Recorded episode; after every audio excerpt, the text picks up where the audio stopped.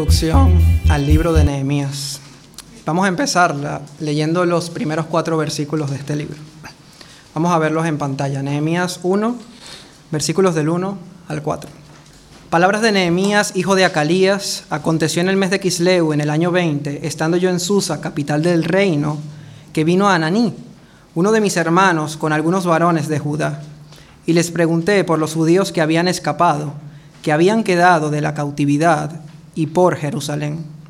Y me dijeron, el remanente, los que quedaron de la cautividad allí en la provincia, están en gran mal y afrenta, y el muro de Jerusalén derribado, y sus puertas quemadas a fuego. Y cuando oí estas palabras, me senté y lloré e hice duelo. Seres humanos creados a la imagen de Dios, creados para bendecirle y para llenar la tierra de su gloria y ahora resulta que están en cautividad, en esclavitud, en servidumbre. El pueblo de Dios que fue elegido para ser una nación santa y ser de bendición a las naciones. Pero vemos aquí que están en gran mal y afrenta, que están avergonzados, que los muros de su ciudad, aquellos que les pretendían proteger o en los que ellos tenían su confianza, estaban derribados. Y sus puertas, aquellas que les reguardaban de sus enemigos, estaban consumidas por el fuego. ¿Puede haber un panorama más desalentador que el que vemos en el comienzo de este libro? Ante tal descripción solo podemos hacer lo que hizo Nehemías, sentarnos, llorar, dolernos y lamentarnos. Solamente podemos hacer eso. Al menos que haya un Dios de toda consolación en los cielos, que lo gobierne todo con tal soberanía que es capaz de restaurarnos de una situación tan amarga aunque eso nos parezca imposible a nosotros. Hoy vamos a hablar de ese Dios y de su plan eterno. Dios soberano y de toda consolación. Una introducción al libro de Nehemías. En los versículos anteriores leí el versículo 4 por la mitad, pero vamos ahora a leerlo completo. Nehemías 1, versículo 4. Cuando oí estas palabras me senté y lloré e hice duelo por algunos días. Y, y este y lo cambia todo, ayuné y oré delante del Dios de los cielos. Este versículo nos muestra que hay esperanza. Hay esperanza ante la situación más oscura, más desesperante, amarga. Hay esperanza ante el pecado más cruel y vil. Hay esperanza ante la desdicha más grande que podamos imaginar. Y la esperanza está en que todavía es posible clamar al Dios de los cielos para que nos restaure de nuestra lamentable situación. Pero no podemos hacerlo de cualquier manera. No podemos hacerlo, no podemos ser restaurados como nosotros queramos. Debemos hacerlo como Dios quiere y como Dios nos dice en su palabra. Y eso, entre otras cosas, es lo que nos enseñará el libro de Nehemías. Pero para poder encontrarle una solución a esta situación, primero tenemos que hacernos la siguiente pregunta. ¿Cómo hemos llegado hasta aquí? ¿Cómo llegamos hasta esta situación de los primeros versículos? Ese será el primer punto del esquema que he preparado para esta predicación. Vamos a ver el esquema que vamos a ver hoy. Primer punto, una introducción histórica. Segundo, vamos a ver la relación entre los libros de Esdras y de Nehemías. En el tercer punto vamos a ver cómo sacar aplicaciones del libro de Nehemías para nosotros el día de hoy. Y finalmente veremos el mensaje del Evangelio dentro del libro de Nehemías. Comenzamos. Primera parte, introducción histórica. ¿Cómo hemos llegado hasta aquí? La Biblia es un, libro impresionante. Es la palabra de Dios. Ha sido inspirada por Él y traída al hombre para que conozca al Dios que le creó. La Biblia es un libro que al mismo tiempo es un conjunto de 66 libros que ha sido escrito por más de 40 autores distintos. Está llena de historias apasionantes acerca de las grandes obras de Dios a través de la historia. También está llena de sabiduría para nuestras vidas y nos describe el carácter y los atributos de Dios. También nos describe nuestra condición, nuestro origen, nuestro propósito y nuestro destino. Pero es muchísimo más que eso. La Biblia es la historia de Dios.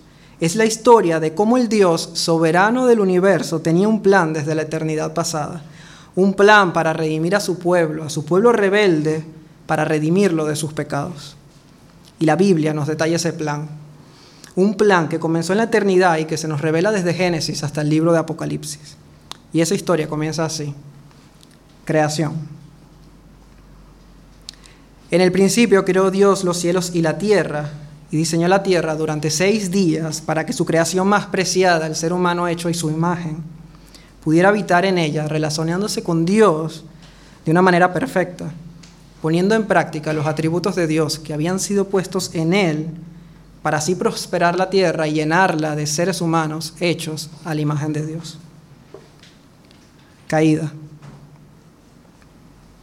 Pero el hombre cayó. Nos dice Génesis 3 que a pesar de vivir en el paraíso no estuvimos satisfechos con todas las maravillas que Dios había, nos había regalado y nos rebelamos contra Él al creer la mentira del diablo. Ya Dios nos los había advertido que de todo árbol del huerto podíamos comer, mas del árbol de la ciencia del bien y el mal no comeríamos porque de cierto moriríamos. Pero la serpiente, que era más astuta de todos, de todos los animales, dijo a la mujer, no moriréis, sino que sabe Dios que el día que comáis de él serán abiertos vuestros ojos y entonces seréis como Dios, sabiendo el bien y el mal. Pero sí morimos. Morimos porque la paga del pecado es muerte. Así que Dios, que es un Dios de verdad, cumplió lo que había advertido. Y así fue. Obtuvimos el conocimiento del bien y del mal. Pero a causa de nuestros corazones endurecidos y separados de la bondad de Dios, ahora solamente no hacemos otra cosa que escoger el mal. Así fue como el pecado, con todas sus consecuencias, entró en el mundo. Así que nunca digamos que porque Dios es tan malo, que Dios no existe, porque vemos tantas cosas malas alrededor. Porque nuestro pecado contra Dios es el que ha producido muerte, tristeza, violencia, desesperanza y todo lo malo que vemos alrededor. Como producto de eso, lo sacó Yahvé del huerto del Edén para que labrase la tierra del que fue tomado.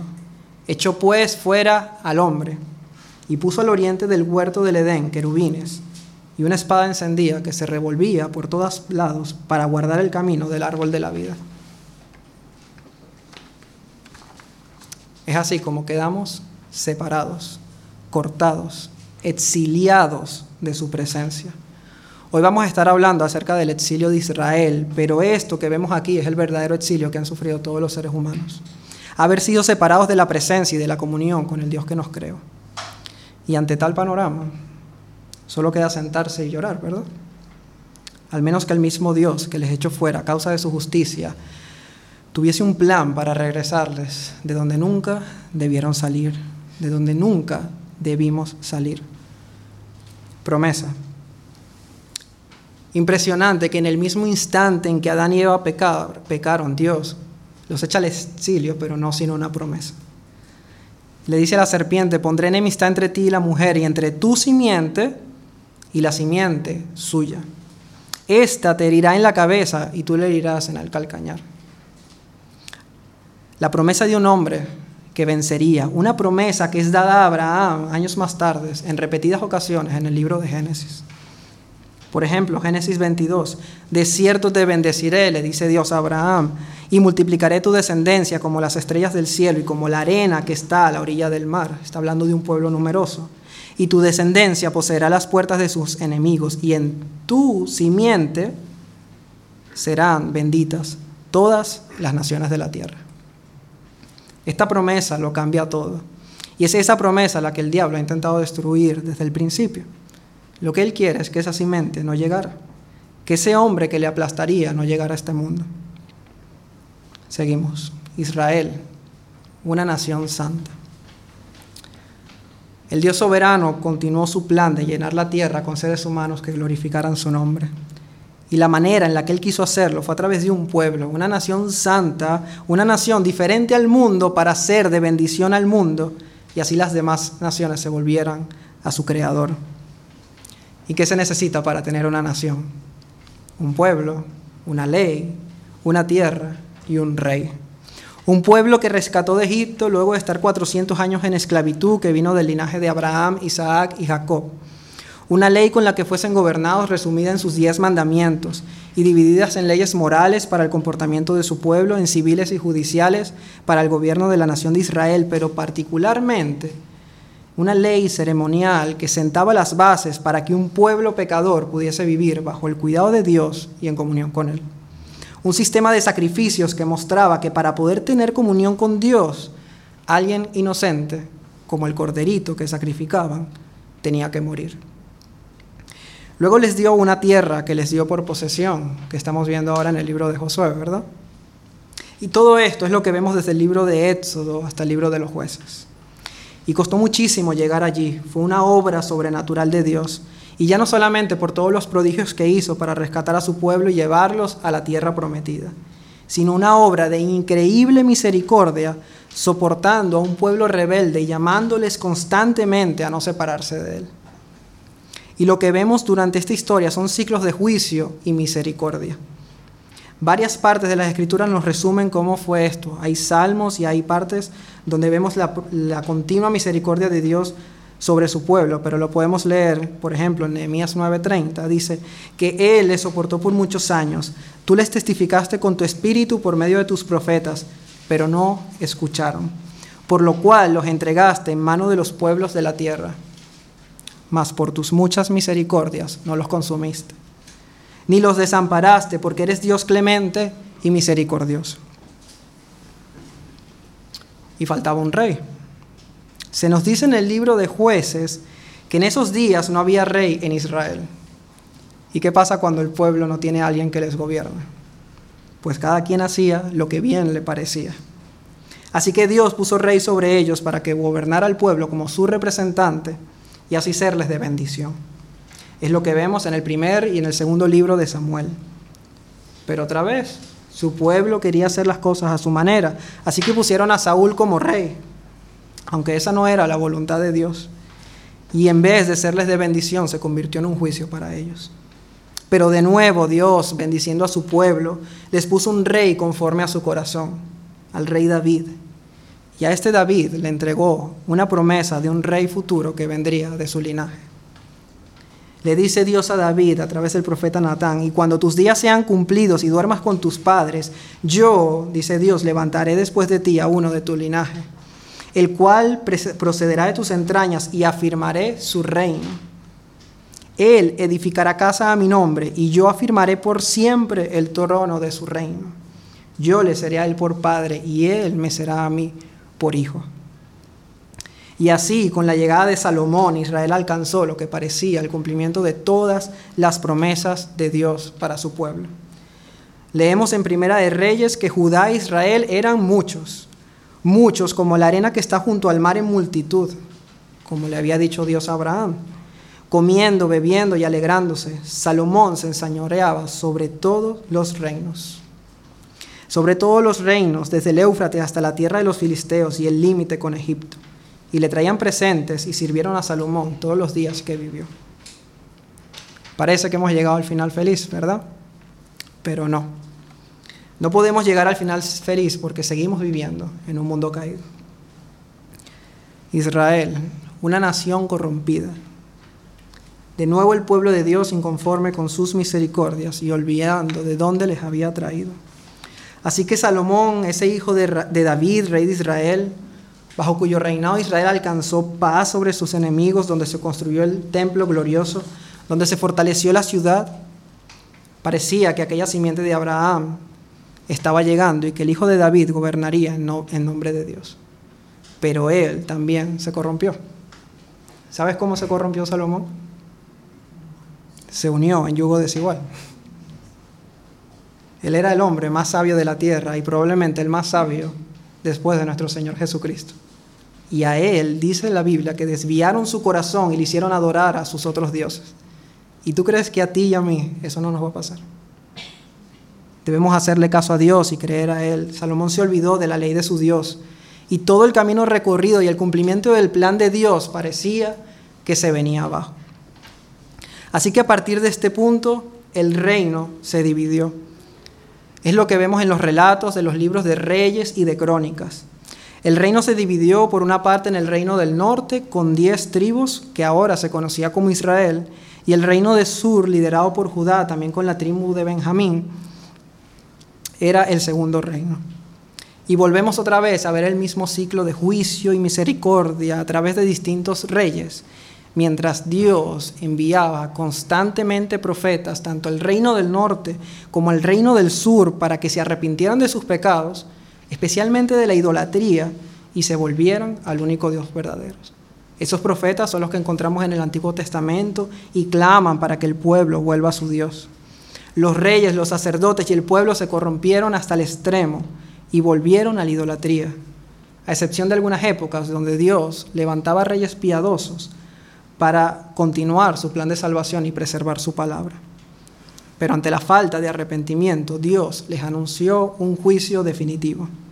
Primero al reino del norte, que fue llevado cautivo por el imperio asirio, pero luego por medio del profeta Jeremías para el reino del sur y a la tribu de Judá, les anunció un juicio por medio del imperio babilónico. Vamos a leerlo, vamos a ir a Jeremías capítulo 25. Leemos.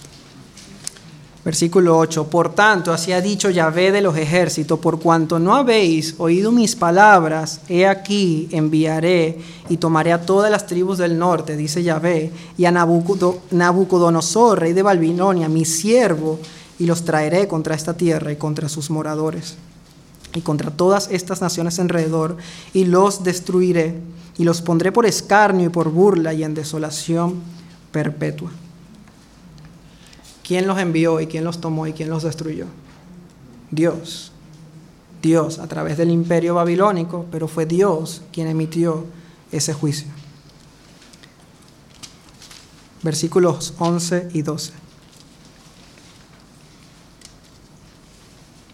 Toda esta tierra será puesta, toda esta tierra será puesta en ruina y en espanto, y servirán estas naciones al rey de Babilonia 70 años. Dios también marcó la duración del cautiverio. Y cuando sean los cumplidos los 70 años, castigaré al rey de Babilonia y a aquella nación por su maldad, ha dicho Yahvé, y a la tierra de los caldeos, y la convertiré en desiertos para siempre. Aquí vemos la soberanía absoluta de Dios sobre todo. Vemos que Él es el que castiga a su pueblo por medio del imperio de Babilonia, pero vemos que luego Él castigaría a Babilonia por su maldad. O sea, Dios los usó a ellos providencialmente pero ellos fueron responsables por la maldad que ejercieron sobre su pueblo. Así que vemos a Dios soberano sin que el hombre deje de ser responsable. Y Dios cumplió su promesa, así que vamos a verla ahora en Segunda de Crónicas, capítulo 36. Leemos. Y Yahvé, el Dios de sus padres, envió constantemente palabra a ellos por medio de sus mensajeros, porque Él tenía misericordia de su pueblo y de su habitación mas ellos hacían escarnio de los mensajeros de Dios y menospreciaban sus palabras, burlándose de sus profetas, hasta que subió la ira de Yahvé contra su pueblo y no hubo ya remedio. Ya no había nada que hacer. Dios pacientemente, años y años, llamando a su pueblo al arrepentimiento para no tener que disciplinarles, para no tener que destruirles, pero llegó un punto donde ya no hubo remedio. Versículos 19 perdón, versículo 17. Por lo cual trajo contra ellos al rey de los caldeos que mató a espada a sus jóvenes en la casa de su santuario, sin perdonar joven ni doncella, anciano ni decrépito, todos los entregó en su mano. Versículo 19. Y quemaron la casa de Dios y rompieron el muro de Jerusalén. ¿Ven cómo llegamos al principio de la predicación? Rompieron el muro de Jerusalén y consumieron a fuego todos sus palacios y destruyeron todos sus objetos deseables. Los que escaparon de la espada fueron llevados cautivos a Babilonia y fueron siervos de él y de sus hijos. Fue un tiempo muy duro para el pueblo de Dios. Dice que luego en el exilio, junto a los ríos de Babilonia, allí se sentaban y lloraban acordándose de Sión.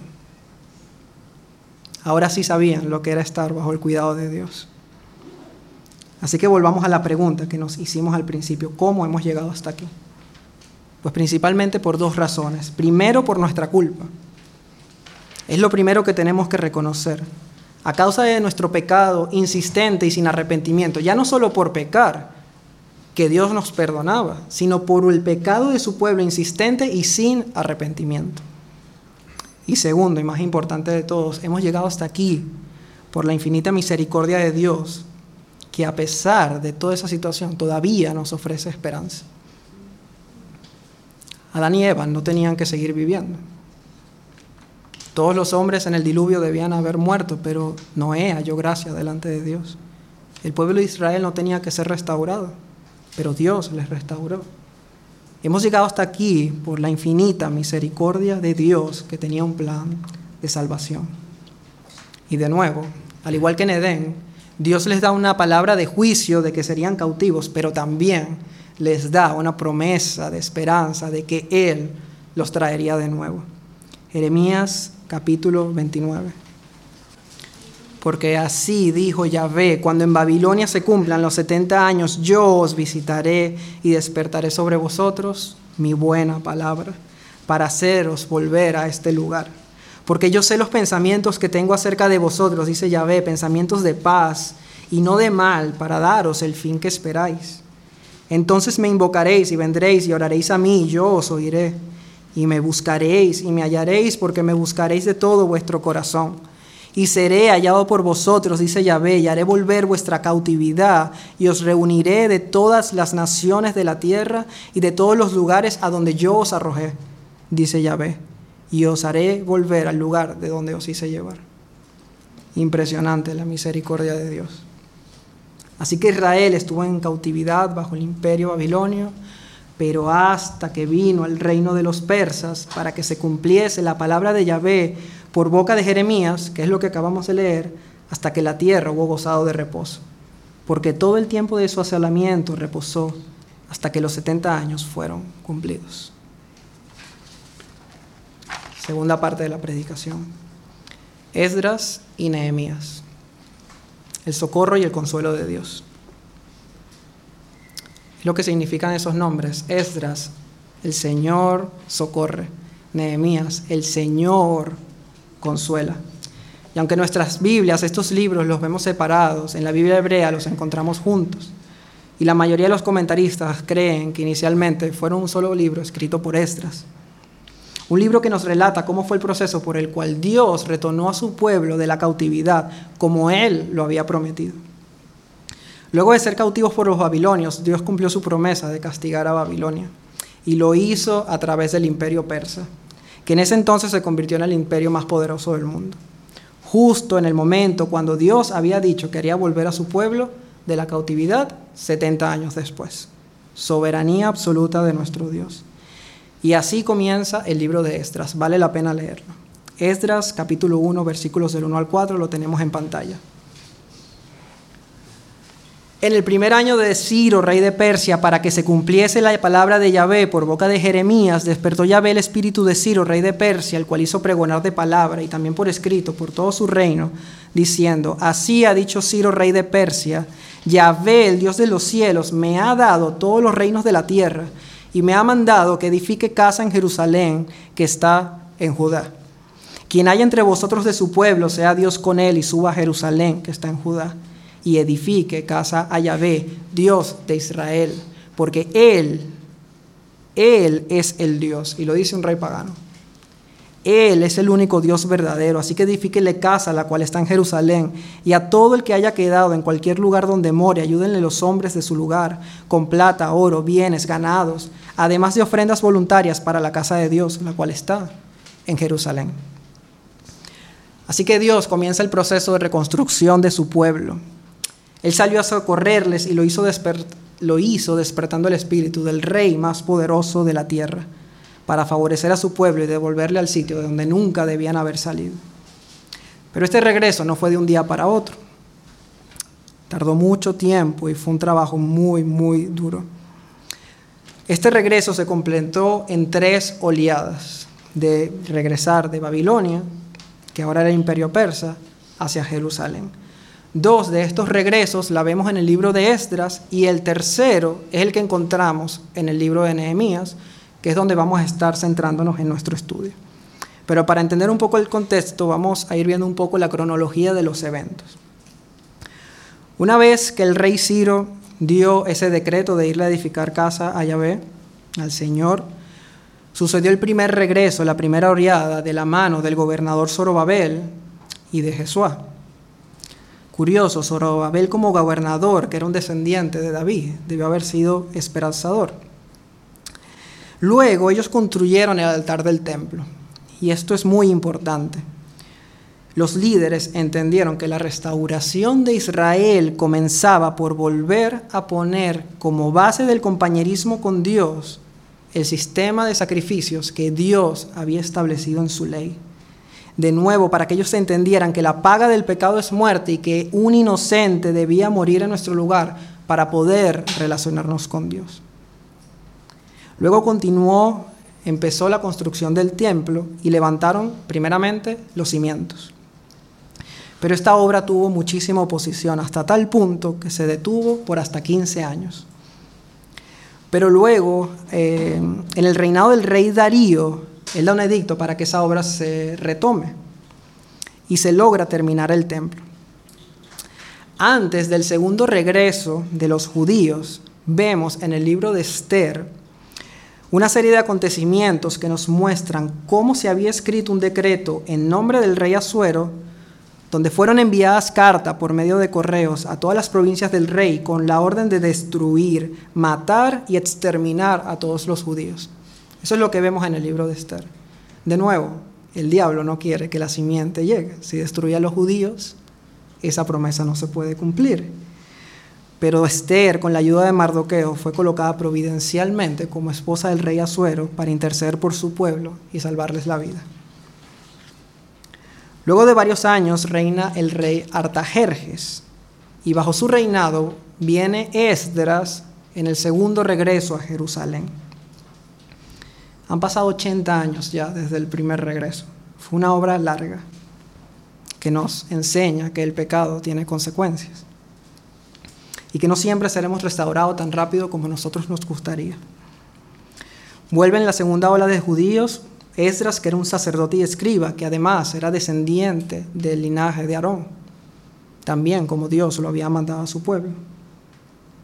Así que hasta este punto llegamos y alrededor de 12 años después encontramos el tercer regreso que van a venir de manos de Nehemías y donde van a realizar ya no el retorno al culto ceremonial ni a la reconstrucción del templo, sino a la edificación de sus muros. Eso es lo que vamos a ver en este libro. Y vamos a ver qué nos puede enseñar eso a nosotros. Tercera parte. ¿Cómo podemos aplicar el libro de Nehemías hoy? Vamos a encontrar enseñanzas y exhortaciones para la edificación de iglesias sanas, pero también encontraremos enseñanzas para nuestras familias y para nosotros como cristianos. Nehemías nos describe la tercera ola de regreso y se centra en la reconstrucción de los muros de la ciudad. Así que la pregunta que nos tenemos que hacer es, ¿qué representan esos muros para nosotros hoy? Así que lo primero que hay que decir es que una ciudad sin muros es una ciudad desprotegida y es un fácil blanco para sus enemigos. Segundo, y prestemos atención aquí, así como en Esdras se inició el regreso de la cautividad restaurando el altar de los sacrificios, Hoy en día sabemos que la base de nuestra adoración es el sacrificio que Cristo hizo en la cruz, muriendo como inocente en nuestro lugar. Él nos limpió con su sangre y en base a esa obra nosotros hemos sido reconciliados con Dios y devueltos a una comunión con Él. Es decir, vueltos de la cautividad y del exilio. Sin embargo, nosotros vivimos ahora en lo que llamamos el ya, pero todavía no. Es decir, ya hemos, sido salvados de la culpa del pecado, pero todavía no hemos sido salvados de la presencia del pecado. Eso sucederá cuando el Señor vuelva. Pero mientras tanto hay una tarea que debemos hacer. Así que tercer punto, de la misma manera como no era suficiente tener una ciudad desprotegida en la época de Esdras solo con la restauración del culto, de la misma manera si la iglesia no levanta unos muros altos y pone puertas que les protejan y se separen de la influencia del mundo, entonces seremos una iglesia débil y desprotegida. Sí, salvados por el Evangelio de Cristo, pero débiles y con el peligro de desviarnos y con el peligro de que ese Evangelio en el que ahora creemos sea destruido también. Así que veamos cómo podemos levantar muros espirituales que nos permitan adorar de una manera segura y duradera en el tiempo. Vamos a ver distintos componentes a través del libro de Nehemías. Primero, debemos tener una profunda convicción en la soberanía de Dios. Es muy fácil leer el libro de Nehemías y dejarnos impresionar por el modelo de liderazgo que Nehemías nos da. Pero lo más impresionante de todo este libro, al igual que el de Esdras, es ver la mano de Dios gobernándolo todo. Así lo reconoce Nehemías constantemente durante todo el libro, dándole toda la gloria a Dios. Cuando el rey Artajerjes le dio permiso para ir a Jerusalén, él dijo que me lo concedió el rey según la benéfica mano de mi Dios sobre mí. Cuando mencionó los planes que tenía para Jerusalén, no dijo que se le habían ocurrido a él, dijo, sino que Dios los había puesto en mi corazón.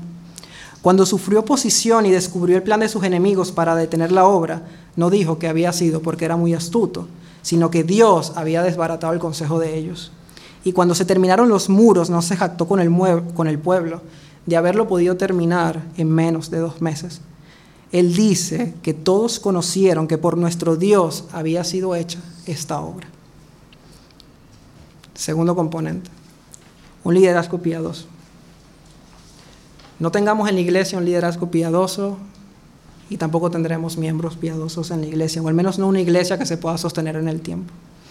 Vemos en Nehemías un modelo de liderazgo que nos sirve dentro del ministerio, pero también dentro de las familias y en cualquier rol de liderazgo que Dios nos otorgue. Vemos que Nehemías amaba la gloria de Dios por encima de todo. Esa era su motivación. Su motivación para reconstruir la ciudad es que esa ciudad destruida daba una mala imagen acerca del Dios que dijo que pondría su nombre allí. También vemos que Nehemías era un hombre de oración. Él oró constantemente durante todo el libro. Oró para que Dios restaurara a su pueblo, oró reconociendo que él era un pecador, oró apelando a la misericordia de Dios, oró para hallar gracia delante del rey y que le permitiera ir a Jerusalén, oró para que fuese Dios quien se vengara de sus enemigos y no él, oró para que Dios fortaleciera sus manos y no desmayara. Oró cuando se enojó por una situación dentro del pueblo, pero oró para poder manejarla de manera correcta. Oró para que Dios se acordara de él y le y le mantuviera en la tarea que estaba realizando, aun cuando después de tantos años el pueblo otra vez se empezó a desviar. Nehemías oraba, pero también él era un hombre que actuaba. Y nosotros tenemos muchísimo que aprender aquí porque solemos tener esta falsa piedad que hay dentro de nosotros cuando no queremos avanzar ni hacer cortes y decimos, sí, yo le estoy orando al Señor por eso. Pero es que ya hemos orado, nos toca actuar, nos toca dar el paso de valentía que nosotros tenemos que hacer. Y vemos hermanos que están semanas, meses, años en la misma actitud y debemos cambiar eso. Es una falsa piedad que hay en nuestro corazón, debemos orar, pero con la convicción de que después debemos actuar. Vemos a Nehemías también alguien que corregía al pueblo, pero también les daba ejemplo, les animaba y los cuidaba. Nehemías tenía una posición de honor como copero del rey y además fue nombrado gobernador de Judá, pero él se reconoce en el libro como el siervo de Dios. Él no se dio el título del líder ungido reedificador. Así que todos aquellos que veas por allí que se ponen títulos para engrandecer su nombre, aléjate de ellos. Nehemías también fue prudente, mostró resistencia y discernimiento. Qué importante es el discernimiento para nuestras vidas cristianas. Continuamos. No es suficiente un liderazgo piadoso nada más. Necesitamos ser un pueblo que trabaje juntos. Todos atentos ahora porque todo esto es pertinente para nosotros como iglesia local. La obra de reconstrucción era grande y extensa, igual que la que nosotros tenemos ahora, pero en el capítulo 3 encontraremos una escena emocionante de todo el pueblo trabajando juntos, hombres, mujeres, sacerdotes, gobernadoras, familias gobernadores, familias completas, todos trabajando juntos, edificando el muro de la ciudad, cada quien en el sitio que le correspondía, consagrándose para su Dios y dando lo mejor de sí. De la misma manera, nosotros debemos edificar y proteger la iglesia, trabajando juntos uno al lado del otro con el mismo objetivo y cada uno en su sitio según los dones que Dios por su gracia nos ha dado. Pero algo que vemos en este capítulo y lo veremos es que Dios toma nota de todos. Tomó nota de unos que lo hicieron con fervor y pasión, pero tomó notas de otros que vemos que dicen, versículo 5 del capítulo 3, e inmediato a ellos restauraron los tecoitas, pero sus grandes no se prestaron para ayudar a la obra de su Señor todo el pueblo de Dios trabajando, pero estos grandes, no pequeños, eran grandes, tenían muchas capacidades, no se prestaron para la obra de su Señor. Qué vergüenza para estos supuestos siervos del Señor y qué triste es ver a personas grandemente capacitadas por Dios, con habilidades en el servicio, con tiempo y con capacidad económica para sostener a la iglesia, bendecirle y ayudar a su pueblo, y resulta que en vez de usarlos para ese propósito, se lo quedan para ellos, no presentándose porque según ellos tienen cosas más importantes que hacer. Pero ¿qué puede ser más importante que la obra de Dios que ha restaurado y salvado tu vida? Seguimos. Debemos ser una iglesia y un pueblo que resiste. La obra de Dios es la obra más importante de todas y lo hemos visto a través de la historia que hemos estado viendo hoy. El diablo desde el principio siempre se ha puesto a ella y hoy no va a ser diferente. No fue la excepción en la reconstrucción del muro. Ya en su momento había utilizado personas para oponerse a la obra durante el regreso de Zorobabel. Y aunque la obra tardó varios años, no pudo evitar su avance. Pero aquí en Nehemías su ataque va a continuar de muchas formas y de una manera brutal. Vamos a verlos. Primero les acusaron al pueblo de rebelión y les despreciaron. Pero Nehemías les dice con convicción, el Dios de los cielos, Él nos prosperará y nosotros sus siervos nos levantaremos y edificaremos. Luego se burlaron de ellos diciéndoles que eran unos débiles judíos. Pero Nehemías oró para que fuese el Señor quien se encargase de ellos. Oye, oh Dios nuestro, que somos objeto de su menosprecio, y vuelve el baldón de ellos sobre su cabeza, y entrégalos por despojo en la tierra de su cautiverio. Siguieron con intimidación enviando un ejército para atacarles, pero el pueblo oró y actuó. Entonces oramos a nuestro Dios y por causa de ellos pusimos guarda contra ellos de día y de noche. Oraron y actuaron. Pero cuando la persecución física no funcionó, el diablo, que es muy astuto, empezó a buscar técnicas para engañarles. Buscaron engañar a Nehemías diciéndole que se reuniera con ellos fuera de la ciudad, pero todo era para matarles y Nehemías lo detectó y les dijo, yo hago una gran obra, no puedo ir, porque cesaría la obra dejándola yo para ir a vosotros. Y enviaron con el mismo asunto hasta cuatro veces, y yo les respondí igual. Ojalá respondiéramos más veces así cuando nos tratan de sacar del sitio donde tenemos que estar. Pero el ataque continuó, luego buscaron difamarle, diciendo que Nehemías se quería hacer rey de Judá y rebelarse contra el rey de Persia. Pero le vemos calmado diciéndoles, no hay tal cosa como dices, eso te lo inventas tú de tu corazón. Por último, buscaron desacreditarle y sobornaron a uno de los profetas. Un supuesto profeta le dijo a Nehemías, escóndete en la casa de Dios porque vienen a matarte. Pero esto estaba prohibido porque Nehemías no era un sacerdote. Y Nehemías tuvo temor de Dios y no de los hombres. Y le dije, un hombre como yo ha de huir. ¿Y quién que fuera como yo entraría al templo para salvarse la vida? No entraré. Y entendí que Dios no lo había enviado. Hermanos, seremos perseguidos, burlados y atacados. Pero también la iglesia buscará ser engañada, infiltrada, y sus pastores buscarán ser difamados y desacreditados para que la obra no continúe como Dios quiere. Los ataques que hemos visto fueron dirigidos principalmente a Nehemías. ¿Por qué? Porque si quitas al que va delante de la obra, tienes a todo el pueblo. Así que hermanos, oremos por nuestros pastores. Pero Dios nos muestra a través del ejemplo de Nehemías y del pueblo cómo permanecer firme en medio de la oposición, con oración, temperamento, discernimiento, animando al pueblo a seguir en la obra y dejando que la venganza quede en manos del Señor. Seguimos, unidad. Si en el punto anterior se enfatizaban los problemas que vienen de afuera, en el capítulo 5 vemos que también hay problemas que surgen desde adentro y pueden ser aún más peligrosos para la inestabilidad de la iglesia y por eso hay que atacarlos correctamente. Entonces hubo gran clamor del pueblo y de sus mujeres contra sus hermanos judíos. Pero veremos a Nehemías trayendo orden en la situación de nuevo, orando, exhortando, aplicando la palabra de Dios con sabiduría y sobre todo dando el ejemplo para resolver esa situación. Muy parecido a lo que vemos en el comienzo de la iglesia en Hechos. Una persecución tremenda y también problemas internos dentro de la iglesia.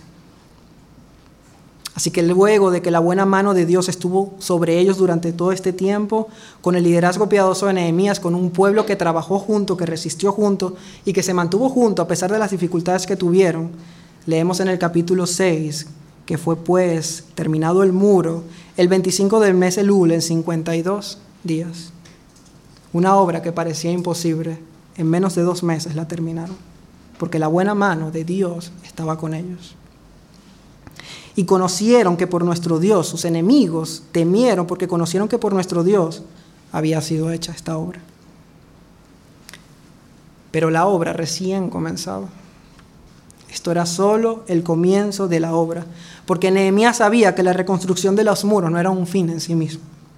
Era un medio para proveer seguridad para la ciudad donde habitaba el pueblo de Dios y que de esa manera se pudiesen dedicar con tranquilidad a trabajar en los corazones del pueblo, que eran los que realmente necesitaban una reconstrucción y una reforma.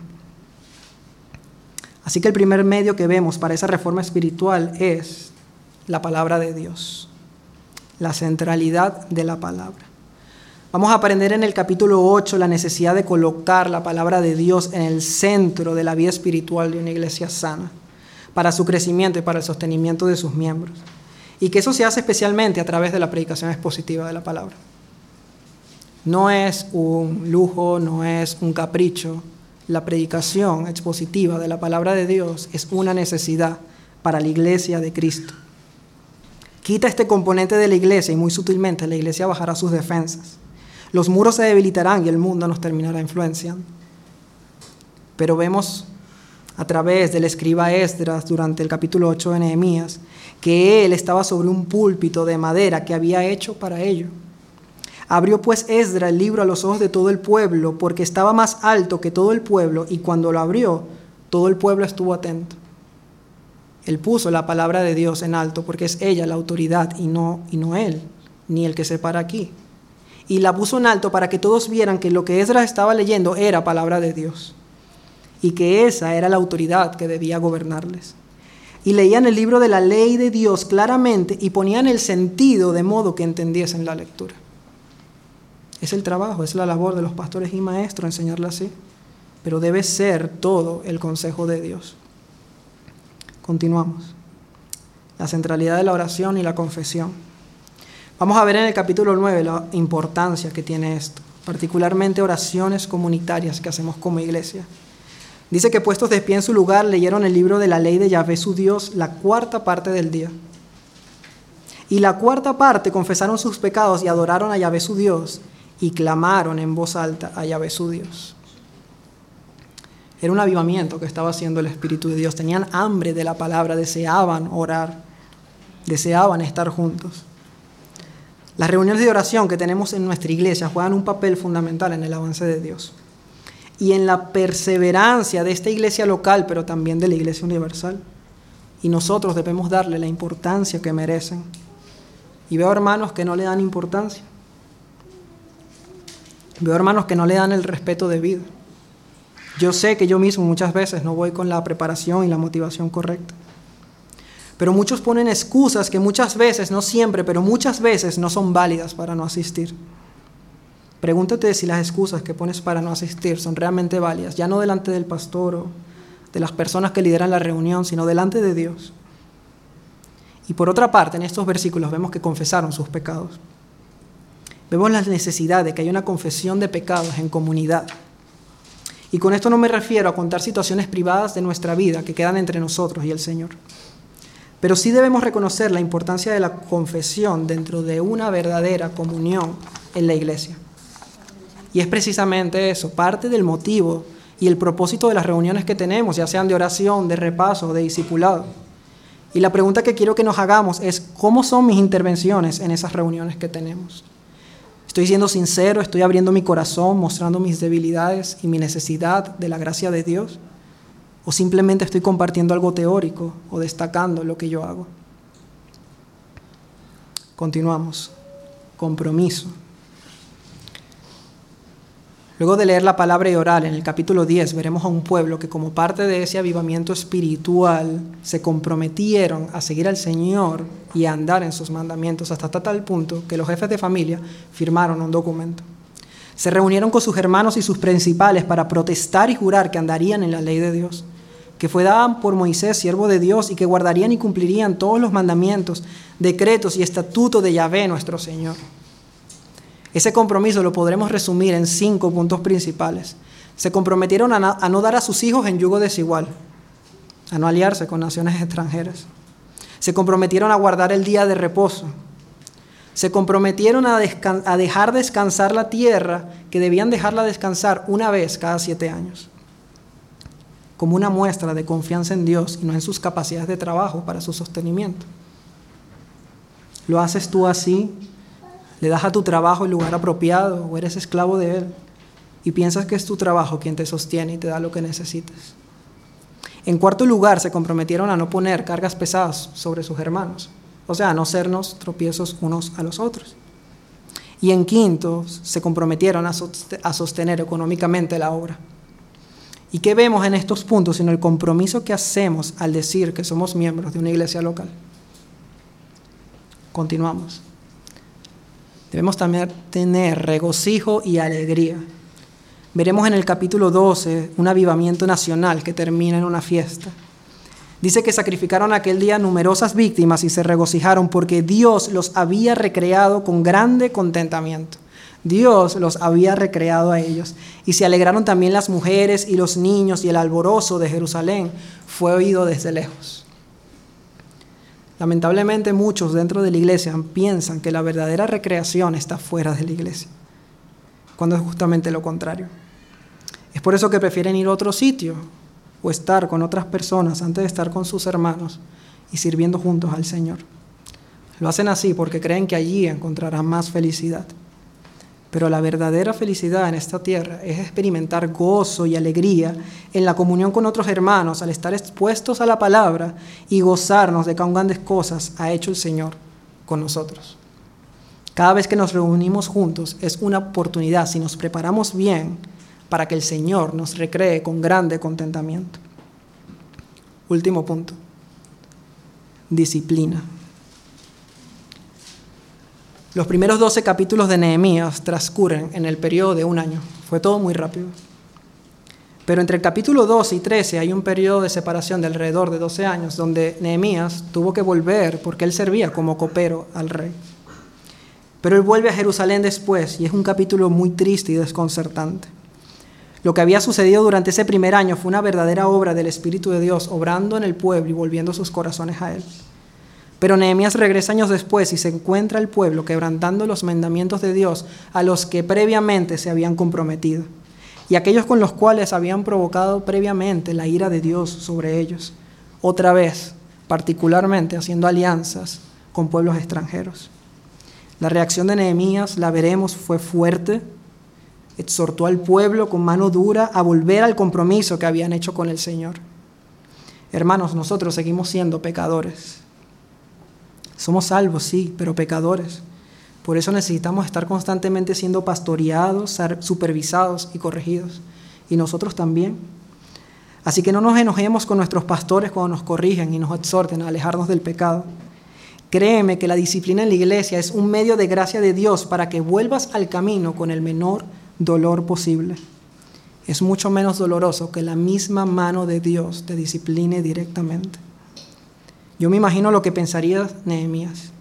70 años de cautiverio, habiendo sido casi destruidos por completo, y volveremos a provocar a ira a nuestro Dios. Quita este componente incómodo, difícil y duro dentro de una iglesia local como es la disciplina, y es como si construyeras un muro firme por todos lados y dejaras una sola parte descubierta, puedes estar seguro que el enemigo va a entrar por allí.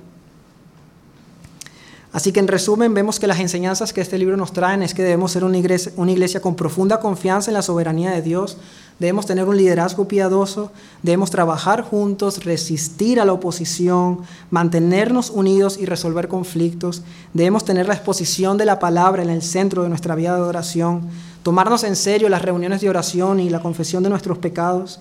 Debemos ser una membresía comprometida. Debemos ser una iglesia que disfruta del Señor y de la comunión. Y una iglesia que aplica la disciplina por el bien de sus miembros, del mundo y para la gloria de Dios. Último punto. Nehemías y el Evangelio. Está todo listo para la llegada del Mesías. Nehemías es el último libro histórico del Antiguo Testamento. El último libro que encontramos es Malaquías y profetizó en la época de Jeremías en los últimos años. Pero históricamente Nehemías nos narra lo último que sabemos de la historia del Antiguo Testamento. Y la pregunta que podría surgirnos es la siguiente, pues si Dios ya había establecido a Israel como una nación que llegó a su mejor versión en la época de Salomón, pero ya vimos que se destruyó por completo, ¿por qué Dios intentaría reconstruir otra vez a Israel? ¿No daría esto el mismo resultado? Además, la reconstrucción que se llevó a cabo no tenía nada que ver con lo que Israel llegó a hacer en su momento. El templo no tenía la misma gloria, los muros de la ciudad cubrían un área mucho más pequeña, y además Israel seguía estando bajo el dominio del imperio persa. Pero el propósito final de Nehemías no es solamente ver cómo Dios restauró a su pueblo, sino ver cómo Dios, a pesar de la desobediencia de su pueblo, y para ser fiel a su pacto que había hecho con ellos, y para cumplir las promesas que había hecho a lo largo de la historia, Dios preservó todos los elementos necesarios para la venida de aquel Mesías tan esperado. De aquella simiente de la mujer que aplastaría la cabeza de Satanás y vencería el imperio de la muerte. Aquella simiente de Abraham en la que serían benditas no solo Israel, sino todas las naciones. Y aquel hijo de David, por medio de Zorobabel, que le edificaría casa y cuyo trono sería, no por un periodo de tiempo, sino para siempre. Aquel a quien Dios le sería por padre y él le sería por hijo. El libro de Nehemías nos muestra cómo Dios estaba preparando todo para la venida de Cristo el Salvador y ejecutar así su plan eterno de salvación para todos los que se arrepintieran de su vida de pecado y creyeran en Él. Pero para ello era necesario que existiese un Israel, una tribu de Judá, descendientes de David y una comunidad religiosa que preservara primeramente la ley de Dios, una ley que el mismo Dios vendría a cumplir en nuestro lugar, y al mismo tiempo todos los elementos del templo, con sus sacerdotes que servían de intermediarios entre Dios y el pueblo, y el mismo sistema de sacrificios para que luego fuesen destruidos en el momento que el verdadero sacrificio se efectuara. El sacrificio del inocente Hijo de Dios y nuestro verdadero sumo sacerdote. Luego de Nehemías hasta el inicio del Nuevo Testamento pasaron más de 400 años. 400 años de espera hasta que, como lo dice una alabanza que me encanta, en el tiempo preciso el verbo carne se hizo. Aquel a quien esperábamos, el prometido en el principio.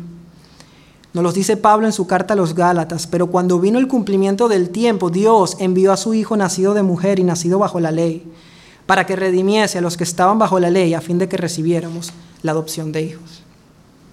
Pero ese plan tuvo un costo muy alto.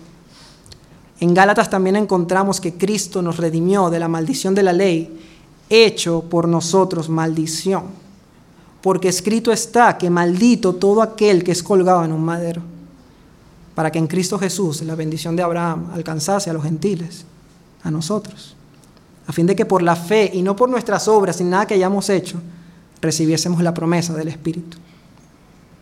Era necesario que aquel que nos iba a rescatar de la maldición sufriera la maldición que nosotros merecíamos al igual que la ciudad de Jerusalén que vimos al iniciar la predicación, el mismo Hijo de Dios fue quebrantado, destruido, abandonado y consumido bajo la ira del Dios Todopoderoso. Y no solo eso, sino que quienes lo pusieron en esa cruz fue su mismo pueblo. Aquel pueblo rebelde que él mismo, el Señor de Gloria, había preservado con clemencia y misericordia durante tantos años. Ese pueblo que también somos nosotros. Nosotros le clavamos en una cruz y Él lo permitió para que así pudiésemos tener vida eterna y no pereciéramos en el infierno. ¿Puede haber un amor más grande que este que Dios nos muestra en su palabra? Pero ese Dios que se hizo hombre, que vivió por nosotros y murió por nosotros, también resucitó al tercer día de entre los muertos. Ascendió a los cielos y está sentado a la diestra de Dios, gobernándolo todo, y volverá para juzgar a vivos y a muertos y establecer su reino eterno. Y ahora sí un reino donde ya no habrá ni llanto, ni dolor, ni pecado, ni idolatría, sino que podremos volver a casa para siempre. Pero solo podemos volver a casa en Cristo Jesús. Ya termino. Primero para los creyentes. Dios restauró y consoló a Israel para prepararse para la primera venida de Cristo. Asimismo, Dios nos ha salvado por la obra de su Hijo en la cruz y debemos prepararnos para su segunda venida. Y mientras eso llega y esperamos con anhelo y esperanza el ser regresados definitivamente a casa, Tenemos una obra que hacer y unos muros que levantar. Es nuestra tarea y responsabilidad edificar iglesias sanas que no sean influenciadas por el mundo, porque no solamente nos estaremos condenando a nosotros mismos, sino que también les estaremos condenando a ellos. Somos la única institución, somos la única luz en este mundo que puede llevarles la salvación del Señor. Si, si el mundo destruye a la iglesia, si el mundo entra en la iglesia, ellos mismos se están condenando porque no habrá nadie para salvarles. Deseo que este libro de Nehemías nos ayude y nos enseñe cómo perseverar en el tiempo con el verdadero evangelio, pero también con verdaderos creyentes que no se conformen al mundo y a su sistema de valores y que muestren las obras de su Padre que está en los cielos. Para los no creyentes, si algo vemos a través de toda esta historia de redención es que Dios es lento para la ira y grande en misericordia. Pero no te equivoques, porque aunque es lento, si no te arrepientes de tus pecados, si no vas a Cristo por la fe como tu Señor y como tu Salvador, esa ira llegará a ti definitivamente por rechazar las misericordias de Dios. Serás llevado ahora sí a un exilio, a un exilio eterno, eternamente separado de la presencia de Dios tus muros derribados, tus puertas quemadas y un llanto que nunca acabará. Y a diferencia de Nehemías, si mueres sin Cristo, ya no habrá oportunidad para buscar y para clamar al Dios de los cielos para restaurarte. Allí ya no habrá oportunidad. Así que no menosprecies la buena mano de Dios que soberanamente te ha permitido escuchar este mensaje hoy. Y haz como, como Nehemías, que luego de dolerse y llorar, confesó que había pecado en extremo contra Dios y clamó por restauración, apelando a su pacto eterno.